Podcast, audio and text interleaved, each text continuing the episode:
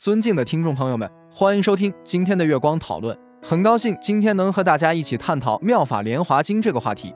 《妙法莲华经》，佛教经典，简称《妙法华经》《法华经》，后秦鸠摩罗什译，共七卷，是天台宗依据的主要经典。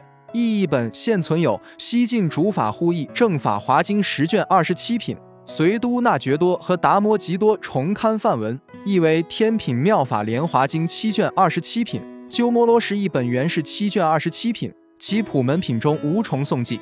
后人将南齐法献于高昌所得题婆达多品。隋都那觉多于一周译出的普门品记，与玄奘所依药王菩萨咒一起编入，构成现行流通本七卷二十八品的内容。此经主要思想是空无相的空性说和般若相摄。究竟处的归宿目标与涅槃沟通，指归净土，宣扬济世，以及陀罗尼咒密护等，可谓集大成思想之大成。其突出重点在于会三成方便，入一成真实。此经起源很早，流传特盛。据学者研究，大约产生于公元前一世纪左右，但有的学者从语言学的角度研究，认为产生于公元前二至三世纪。它是问世很早的大成经典。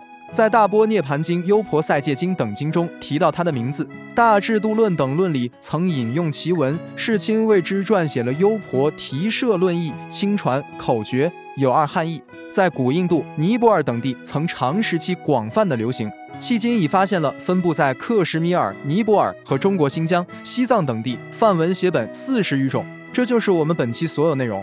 大家也可以通过微信公众号搜索“大明圣院”了解其他内容。小宇宙搜索“荣正法师”。感谢大家的收听，我们下期再见。